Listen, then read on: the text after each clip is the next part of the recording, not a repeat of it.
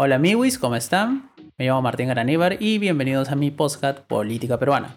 En este podcast analizaremos y comentaremos las últimas novedades sobre la política peruana. Sin más que agregar, empezamos. En el episodio de hoy hablaremos sobre la anunciada reforma policial y sobre la búsqueda de justicia, que son, como van a ver, dos temas muy relacionados. Para empezar, analizaremos, bueno, comentaré la reforma policial anunciada por el presidente Sagasti y aquí tengo que confesar que los que pensábamos que Sagasti iba a ser tibio, pues nos equivocamos.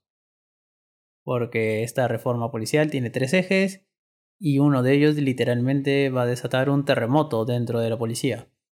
La primera parte de la reforma policial ha sido el nombramiento de un nuevo comandante general, lo que implicó el pase a retiro de más de 15 tenientes generales y generales, por lo que de un solo golpe Sagasti se deshizo de toda la cúpula policial que fue la encargada de la represión policial de hace dos semanas.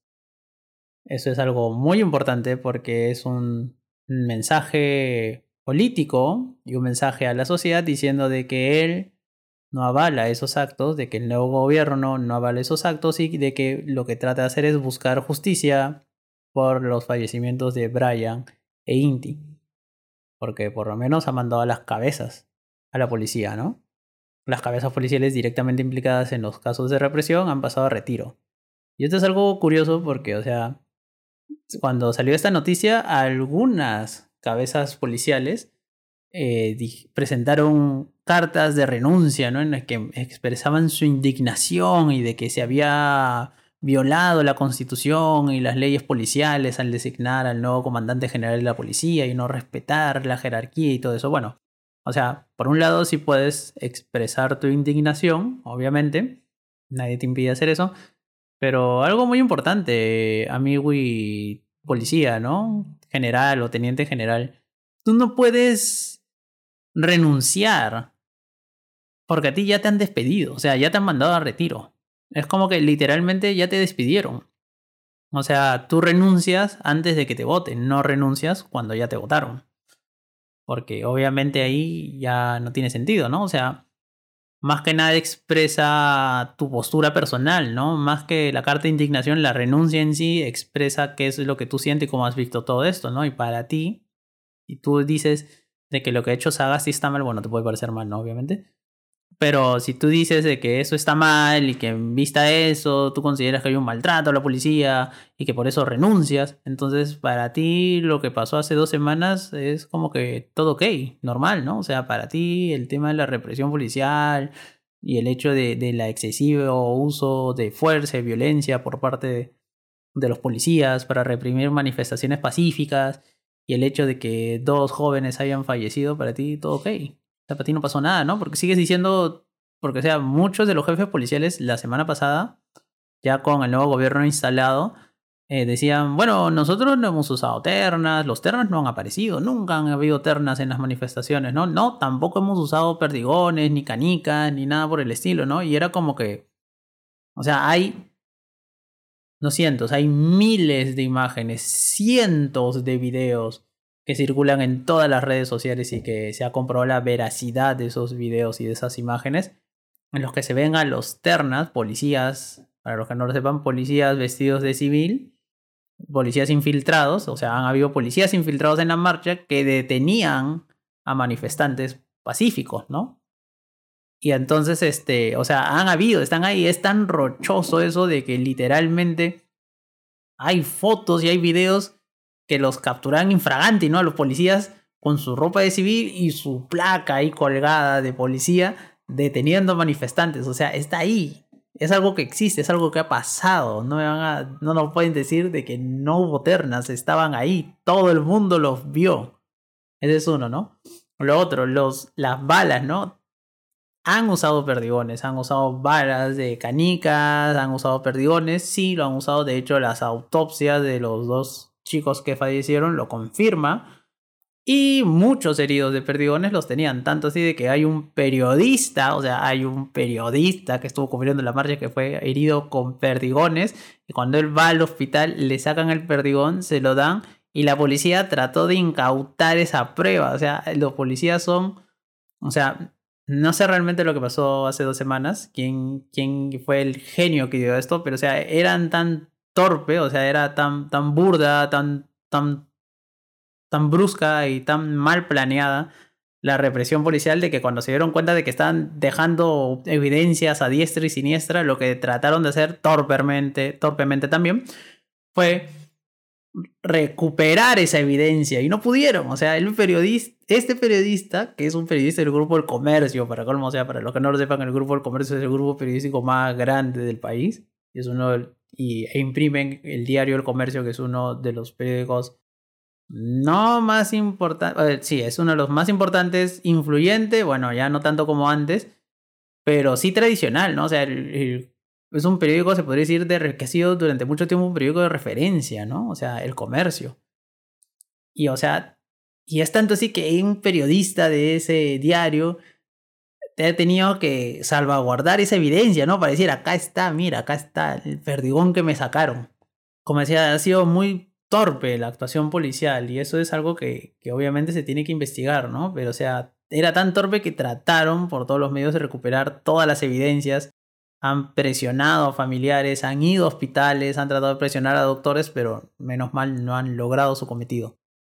Menos mal. Entonces ahí te das cuenta de que esta cúpula policial es una cúpula que se podría decir por no ser muy malo, de que tiene un pensamiento muy, digamos, arcaico, ¿no? Tienen una estrategia de lucha contra lo que ellos consideran eh, el desorden público y esa cosa muy, muy a la antigua, ¿no? Muy represiva, ¿no? De que ven a alguien, haya automáticamente el que marcha es un rojo y si es un rojo es un terrorista o un prototerrorista o un violentista, se podría decir, y entonces a esta gente bala, gas y palo, ¿no?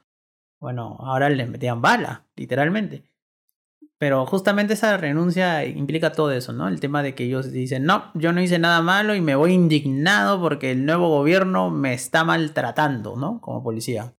Bueno, puedes creer lo que quieras y puedes pensar lo que quieras del nuevo gobierno, ¿no? no nadie dice que tienes que amar al nuevo presidente.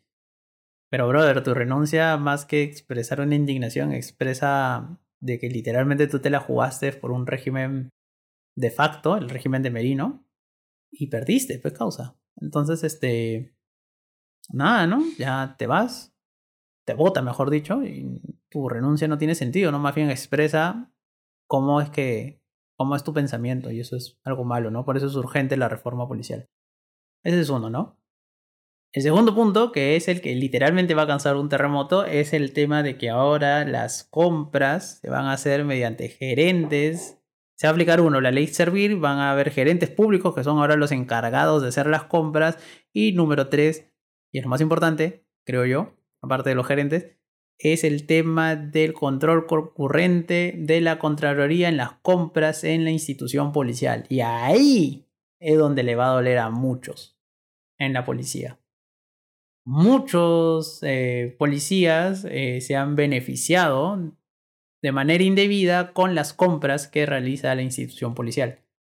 Ya hay muchos casos documentados de corrupción policial, de corrupción en compras de la policía, de compras que se hacen de equipos que son deficientes o no sirven, que se paga sobre costos. Entonces esto ha generado que se cree una mafia en torno a las compras dentro de la institución policial porque antes de esta reforma quiénes ejecutaban la compra, quiénes eran los, los gerentes encargados de todo ese proceso y quienes supervisaban la compra, o sea, hacían el control correcto, era la propia policía. Entonces la policía era juez y parte y obviamente se repartían la plata entre ellos y muchos policías literalmente han sacado una buena tajada de las compras, perjudicando obviamente a la gran mayoría de la policía que ha tenido que combatir la delincuencia y han tenido que estar atentos al estado de alarma, estado de emergencia, con equipos deficientes, lo que ha implicado que un buen número de policías se contagie y que un número considerable fallezcan, producto del COVID-19. Todo eso gracias a quién? No es gracias a la izquierda caviar, ni es gracias a los comunistas chavistas que marchan, es gracias a policías corruptos que viven en la institución policial.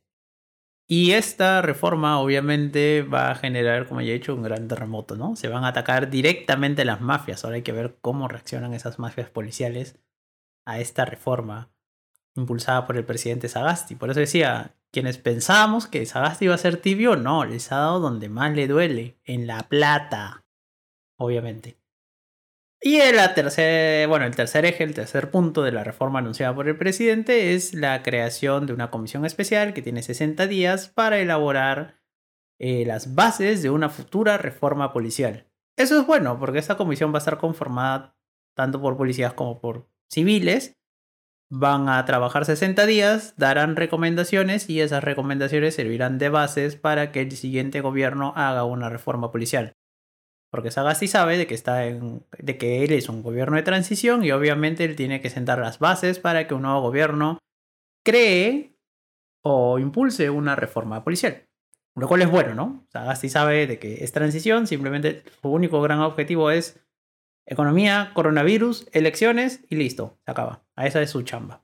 Y él la tiene bien claro y eso es algo bueno, ¿no? Entonces, como vemos, ya hay un tema de reforma policial, se ha empezado por algo como dije, el segundo punto, el tema de, del control concurrente, de los gerentes de servir, de que ellos ahora van a ser los encargados. Esa es la gran reforma policial. Eso es prácticamente, se podría decir, revolucionario, entre comillas, ¿no? O sea, es atacar a, la corrupción policial allí donde más le duele, ¿no?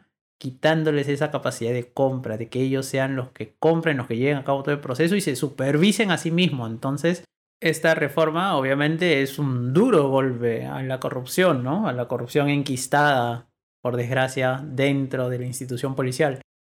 Y eso es literalmente, como ya he dicho, es un toque lo revolucionario, ¿no? Lo, lo, lo grande de la reforma. Ese es, uff, la carnecita de la reforma. Y ahí es donde va a haber más reticencias dentro de las cúpulas corruptas y la mafia en la policía, ¿no? Así que hay que estar atentos en ese sentido.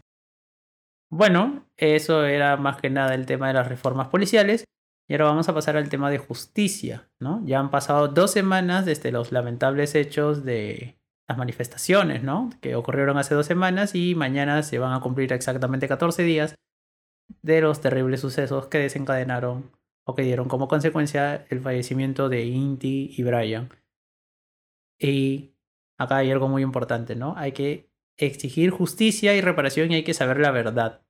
Porque ahorita, bueno, ahora he estado viendo a la extrema derecha, se puede decir, aparte de la derecha en el Perú, que es la, se puede decir, la derecha, no solamente parte de los viejos lesbianos, o sea, la coordinadora republicana y esos gentes, sino otro tipo de derecha más asociado, digamos, a, al grupo La Resistencia, ¿no? Más asociado a, instituciones armadas, a parte de la policía, en la que ellos te dicen, no, lo que pasó, no hubo represión, no hubo ternas, no hubo policías infiltrados, no hubo uso de perdigones, que todo eso es sembrado, todo eso es mentira. Y algo muy importante, están cuestionando la veracidad de los desaparecidos. ¿No? Ellos dicen, ¿de qué desaparecidos hablas? Si ya todo el mundo ha aparecido, ¿no?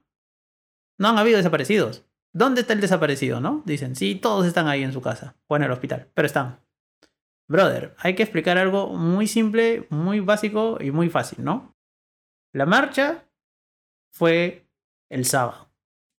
Esa marcha, obviamente, que fue un día, originó de que un número alto de jóvenes estuvieran desaparecidos durante un periodo de tiempo. No estamos diciendo que siguen desaparecidos hasta hoy. No, esa gente ya apareció. Ahí sí tienes razón, ya han aparecido. Ahorita, al día de hoy, no hay desaparecidos. Eso sí, según los datos que maneja la Coordinadora Nacional de Derechos Humanos, a día de hoy no hay ningún desaparecido. Eso sí, es un punto. Pero durante un periodo de tiempo que ha variado, en algunos casos hasta tres o cuatro días, porque creo que el último chico apareció un miércoles. Entonces estuvo prácticamente cuatro días desaparecido.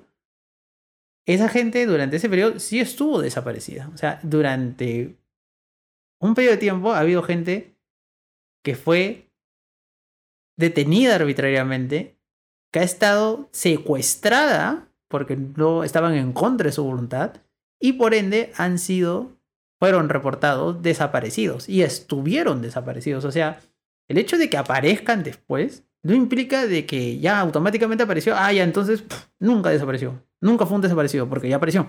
No, no, no, no, no.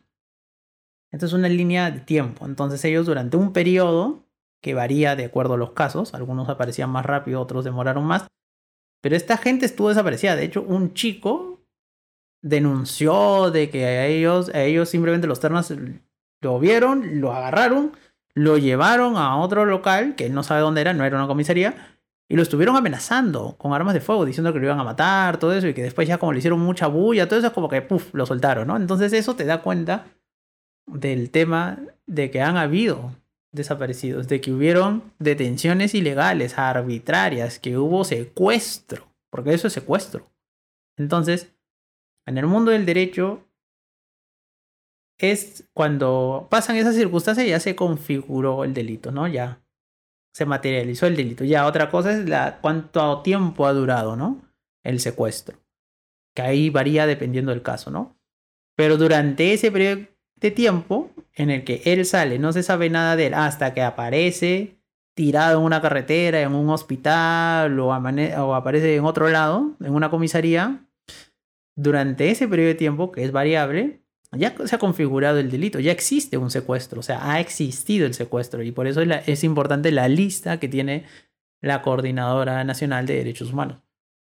Porque a de extrema derecha peruana, lamento decirte que los secuestrados sí existieron, el secuestro sí existió y sí se configuró el delito. O sea que gasta saliva nomás porque esa gente o los que estuvieron implicados, eventualmente, algún día, esperemos que pronto, tendrán que responder ante la justicia.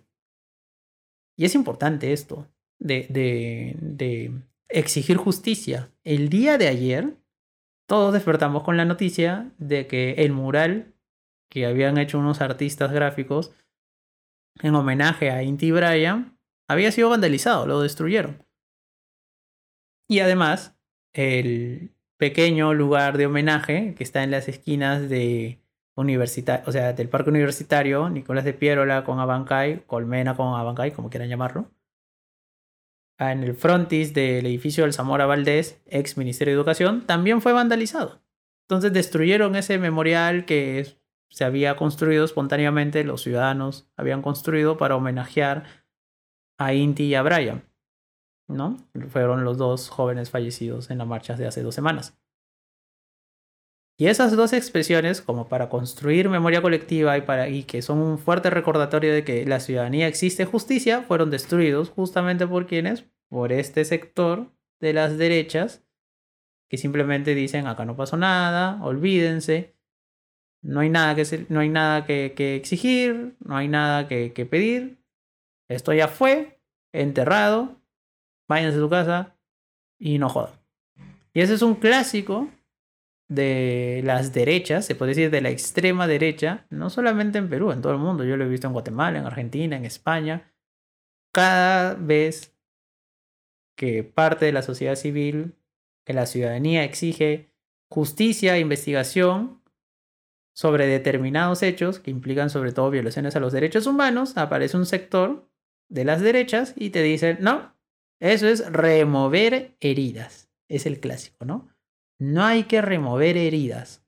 Lo pasado pisado, eso ya fue. Olvidémonos qué pasó y sigamos adelante con nuestra vida, ¿no? Finjamos que nunca sucedió nada. Y ese es el clásico floro de las derechas a nivel mundial. No remover heridas del pasado. Bueno, para empezar, esta, si podemos llamarle herida, entre comillas, es fresca, ¿no? Y el hecho es que si hubo, ¿no? Si hubo represión, si hubo una represión brutal, si hubieron desaparecidos, si hubieron dos chicos que fallecieron, y por más que destruyas los homenajes que la ciudadanía hace a estos chicos, la exigencia de justicia no va, no va a bajar con eso, más bien vas a alimentarlo. Entonces a mí, Wii super conserva de extrema derecha, cada que tratas, porque esto ya pasó también la vez pasada con la represión, con, con las declaraciones de Antero, cada que tratas de apagar el incendio, tus reacciones cavernarias lo único que hacen es avivar aún más las llamas de la generación del bicentenario de exigir justicia. Por ejemplo, tenemos el caso de la semana pasada, la sentencia del TC, en la cual el Tribunal Constitucional se lavó las manos en el tema de la, de la demanda competencial interpuesta por el Ejecutivo en contra del Congreso respecto a la vacancia presidencial por incapacidad moral permanente. Entonces ahí las derechas conservadoras lograron imponer su criterio en el tribunal o lograron que el tribunal adaptara su criterio, se lavaron las manos, dijeron sustracción de la materia y eso en vez de calmar las aguas, en teoría según el magistrado Blume ellos tienen un rol pacificador y esto lo que no quería era generar zozobra social, lo único que hizo fue generar más crisis. Porque si bien antes de eso la gente no estaba segura sobre un cambio de constitución, ahora la gente estaba muy convencida. Otra cosa es que no saben cómo hacerlo, vía reforma o asamblea constituyente. Pero bueno, generalmente las derechas, sobre todo la extrema derecha o la derecha muy conservadora, muy, muy, muy conservadora, por eso les digo que son la extrema derecha, cada que trata de solucionar algo tomando una medida que ellos consideran adecuada, lo único que hacen es empeorar la situación.